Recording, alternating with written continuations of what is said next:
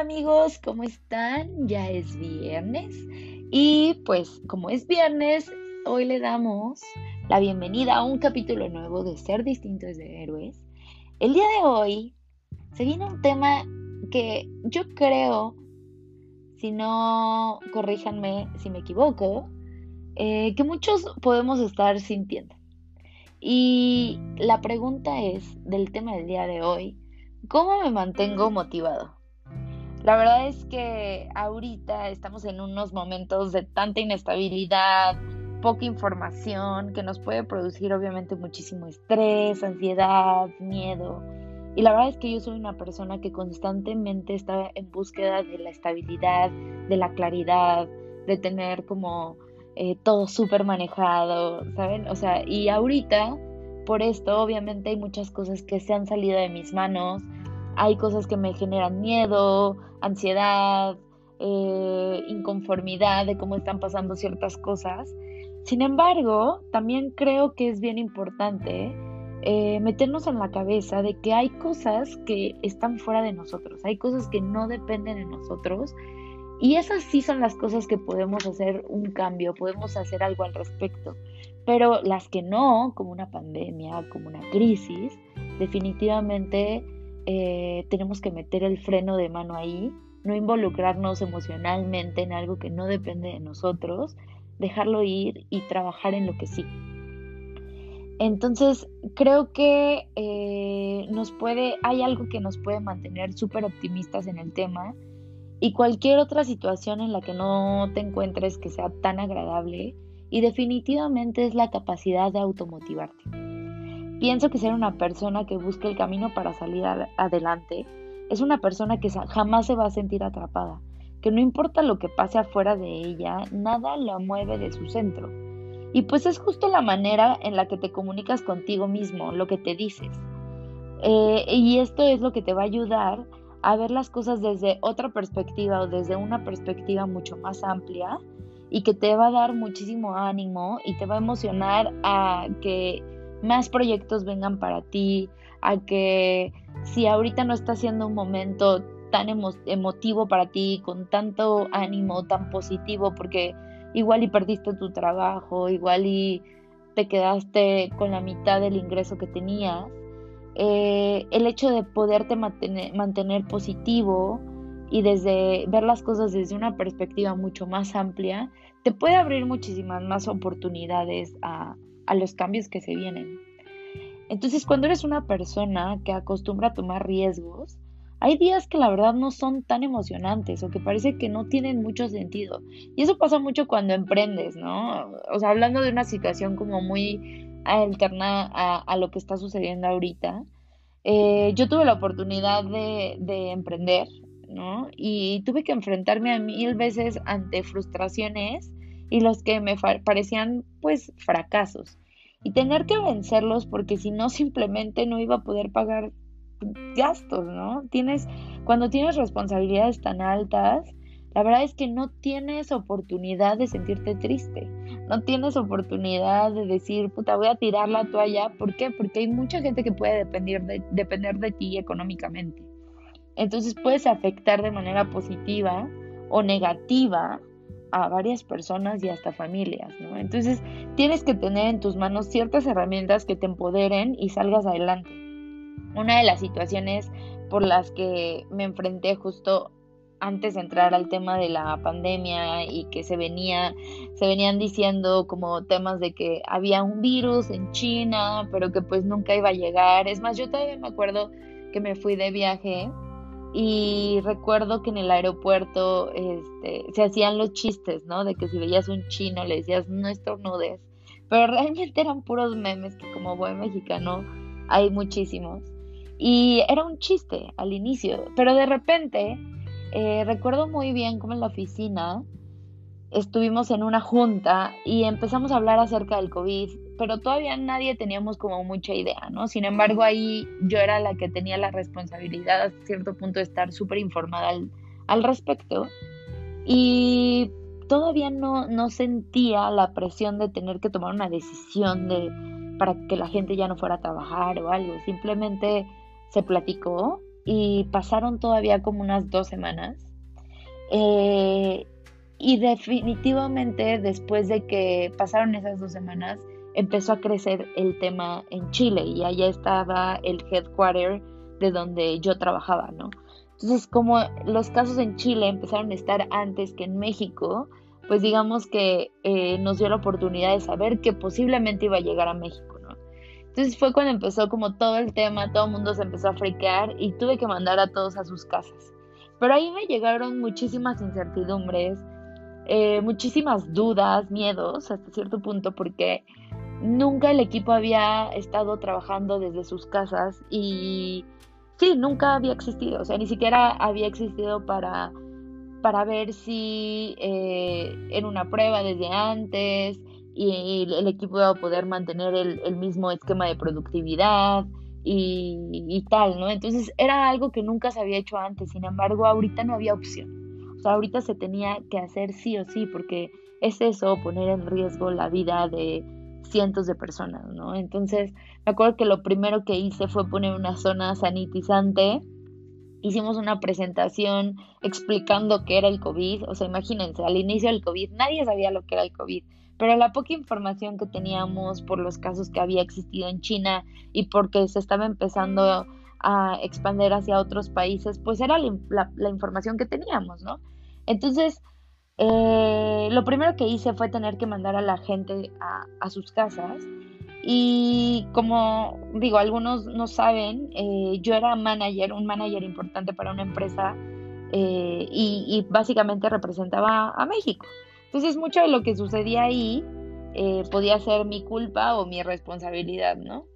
Entonces tuve que tomar, como les comentaba, esta, esta decisión y honestamente por dentro yo no tenía idea de lo que iba a suceder y si mi equipo iba a poder brindar el mismo servicio a, los clientes desde casa o si íbamos a poder transformar un producto eh, presencial a un esquema online y, y si íbamos a salir de una posible quiebra, si nos iba a alcanzar la caja que teníamos. Eh, al menos un mes, porque en ese momento yo recuerdo muy bien cómo era como, bueno, planea un mes, ¿no? Y después empezó, empezamos el mes y vimos que no, que teníamos que planear a dos o a tres o a cuatro meses, ¿no? Eh, y fue, fueron las siguientes cosas en las que me preparé para poder eh, empezar a tomar este tipo de decisiones de crisis management que que me ayudaban hasta cierto punto a automotivarme, ¿no? Porque, como les digo, entre más eh, cargos, responsabilidades tienes, menos opciones tienes de sentirte eh, débil, ¿no? No puedes, porque si flaqueas o si caes, eh, puedes tirar a todo un equipo, ¿no? Entonces, lo primero que para mí es súper importante es ser muy transparente con tu equipo, sé muy transparente acerca de la situación, eh, comunícales todo el tiempo la información suficiente, la información que tienes y hazlos tus aliados.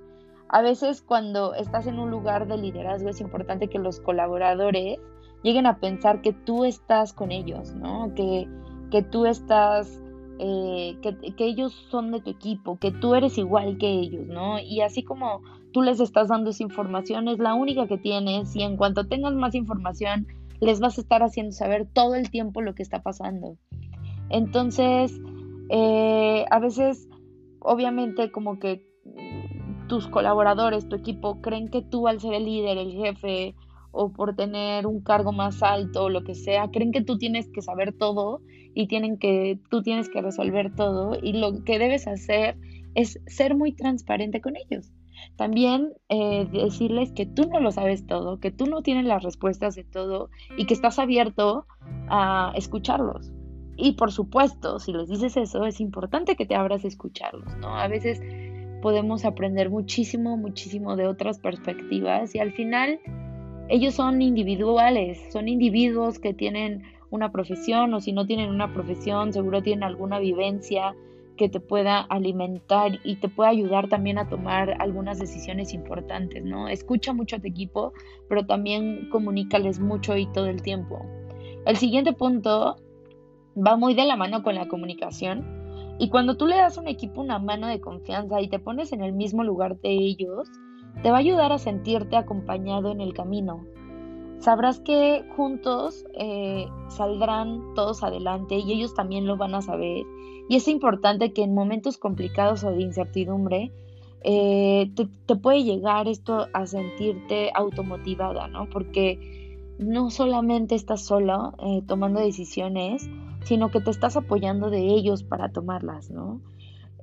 Arma y crea tu equipo y sobre todo rodéate de gente en la que confíes plenamente, que sean tu principal apoyo y tú el de ellos. Y los resultados van a venir en consecuencia. Es importante que esta gente eh, en la que tú más confías eh, sea tu aliada y ellos sean capaces de transmitir a la gente de su propio equipo lo que está sucediendo y estén aplicando las mismas estrategias que tú estás haciendo, pero es importante que primero las hagas tú. Otro punto para sentirte motivado es eh, durante momentos de crisis y cosas así, y hasta en el día a día, ¿no? Eh, planea tu día, planea tu semana, tu mes, planteate metas y objetivos súper específicos, súper medibles que deseas obtener eh, y, puedes dividir tus, tus objetivos ya sean en varios meses, porque puede que sea un objetivo bastante grande, o un objetivo que puedas cumplir en un mes, ¿no? Y ese objetivo de un mes divídelo en días, en semanas y obviamente eh, en, el mes completo, ¿no? El resultado del mes completo, pues obviamente va a ser el objetivo principal que tú deseas alcanzar.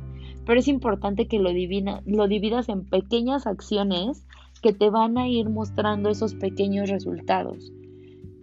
Si quieres em, emprender, comienza con tu business plan, por ejemplo, ¿no? Y ponte un tiempo definirlo para concluirlo actividades, eh, toma cursos, webinars que te van a ir ayudando a darle forma a ese rompecabezas que quieres formar al final del mes, ¿no? Eh, recuerda que el emprendimiento no solo es profesional, también puede ser personal, como emprender una relación, emprender una familia, y si tu objetivo del mes es emprender, por ejemplo, no sé, eh, una familia, digamos que te quieres casar con tu novia o quieres tener un hijo, que ese sea tu objetivo del mes, ¿sabes? Eh, y ponte en pequeñas acciones qué es lo que vas a hacer para lograrlo. Posiblemente quieres primero comprar una casa eh, y bueno, qué es lo que requieres hacer para lograr ese objetivo a largo plazo. Y son las pequeñas acciones diarias las que te van a ayudar a, ayudar a cumplir los grandes resultados. Otro tip es levántate temprano y crea una rutina que te encante. Ponle una intención a tu día y cumple pequeños retos diarios. Activa tu cuerpo diario con algo de deporte que te encante, genera endorfinas porque te, te va a ayudar a sentirte mucho más feliz y seguro de ti mismo. Come alimentos que te den vitalidad. Yo no como carne, por ejemplo, desde hace más de seis años y para mí ya es un hábito. O sea, no como carnes rojas, solo como pescado y trato de comer muy poca carne de pollo. Si es de pollo, trato de que sea orgánico. Y bueno, ya ese será en un tema más adelante, les diré por qué, porque a mí desde hace mucho tiempo me hizo sentido no comer carne roja. Y simplemente algo que a mí me hace mucho sentido es entre más alimentos vivos comas, como frutas, verduras, eh, legumbres, semillas, más vivo te vas a sentir, ¿no? Y tu cuerpo y tu mente lo van a, vitalizar de la misma manera. A veces cuando comes eh, carnes de, una digestión muchísimo más lenta eh, y más complejas de absorber para tu cuerpo, lo único que hacen es que de cierta manera te hacen sentir un poco más cansado. Entonces, en teoría tenemos que consumir alimentos para sentirnos más energéticos, ¿no? Más, eh, con más energía, más vitalidad, más creativos. Al final, la alimentación es nuestra, nuestra gasolina, nuestro fuel, ¿no? Para todos los días. Y si tú le das alimentos que deterioran tu, tu metabolismo o le das cosas fritas o le das cosas que, que la absorción es muy lenta, lo único que hacen es que esa energía que deberías de estar creando, en la que, sí, en la que deberías de estar creando para producir más energía, lo único que hace es que esa energía se enfoca en la absorción, en la digestión y pues, o sea, es como el efecto contrario a lo que, a lo que se supone que la alimentación debería hacer, ¿no? Pero bueno, eh, es un tema súper amplio, la verdad, y no soy especialista ni nutrióloga ni nada, pero sí me he eh, informado y consultado con súper especialistas al respecto y es por eso que yo he tomado esas decisiones desde hace muchos años en mi vida. Y la verdad es que me ha traído resultados súper positivos porque te da la, la capacidad de tener como más capacidad mental, creativa, eh, tienes un humor muchísimo más alegre, ¿sabes? O sea, se refleja obviamente también en tu piel, en, tus ojos, en, la, en el cabello, etc. En fin, ya tendremos la oportunidad de hablar de eso más adelante. Pero creo que sí es un tema súper importante para mantenerte automotivado, desde, desde cuáles son tus hábitos diarios. Eh, y definitivamente la alimentación es uno de ellos levantarte temprano también es otro de ellos. Eh, pero por otro lado, acuérdate que, el, ser humano estamos en un balance de la triada, ¿no? La famosa triada, que son el cuerpo, la mente y las emociones. Entonces, creo que también es importante estar en contacto contigo, escucharte, escuchar qué necesita tu cuerpo en esos días en los que sientes que no vas a ningún lado eh, puedes inculcar el silencio interno o la presencia, ¿no? La presencia, eh, también la presencia es conocida como el mindfulness, ahorita está como de moda, pero más allá, o sea, la verdad es que qué padre que, que empiecen a estar de moda temas como la meditación y el mindfulness, creo que nos estamos encontrando y estamos comenzando en este awakening colectivo y está increíble, ¿no? Porque cada vez nos entendemos más. Eh, yo empecé con el tema de la meditación hace ya unos cinco años más o menos, ¿sí? Eh, y mi cuerpo me lo pedía naturalmente. Eh, puede que muchos tengan este despertar en, en, un accidente o tengan un despertar después de la muerte de un ser querido o porque sí, porque era tu momento y, y cada quien, ¿no? Cada quien va a despertar en el momento en el que, en el que sea necesario y perfecto. Y ya sea al inicio de tu día o al final de tu día, eh, te podría recomendar que metas un poco de meditación. Puedes empezar con cinco minutos, simplemente para callar tu mente, para ponerte en el momento presente, eh, sin pensar en el futuro, en tus problemas, en nada, simplemente estar aquí y ahora, sentir tu respiración y ya, ¿no? Creo que por cinco minutos escucharnos nos ayuda también mucho a automotivarnos y a entendernos y saber que, cuál es eh, la intención que le quiero meter a mi día o agradecer, ¿no? Agradecer el día que, que tuvimos, que estamos aquí y que estemos como estemos, es perfecto, ¿no? Y bueno, por último, eh, otra de las cosas que también para mí es súper importante al momento de automotivarme es celebrar, ¿no? Ya sea con una cena especial, un día específico de la semana, o porque lograste algo súper importante con tu pareja o con tu familia, eh, crea un evento, haz algo distinto de lo que puedes hacer todos los días. Eh, puedes hacer una fiesta por Zoom, o una pequeña cena presencial con tu familia y date la oportunidad de autorreconocerte, ¿no? Creo que también es bien importante que abraces tus logros y recuerda que no necesitas el reconocimiento ni aprobación de nadie, más que el tuyo. La intención eh, es la intención es que para sentirte motivado sea un hábito disfrutar y darle un sentido por más mínimo que sea en tus días, ¿no? O sea, es bien importante que te aplaudas, que te autorreconozcas y que digas, wow, soy un fregón, soy grande, soy valioso, soy valiente eh, y esto merece una pequeña recompensa o reconocimiento, ¿no? Puede ser algo simplemente significativo, pero celébralo, que no se te olvide que, que disfrutar el camino de los logros finales es lo más importante, porque al final no sabes si mañana vamos a seguir aquí, ¿no? Entonces, disfrútalo, disfrútalo.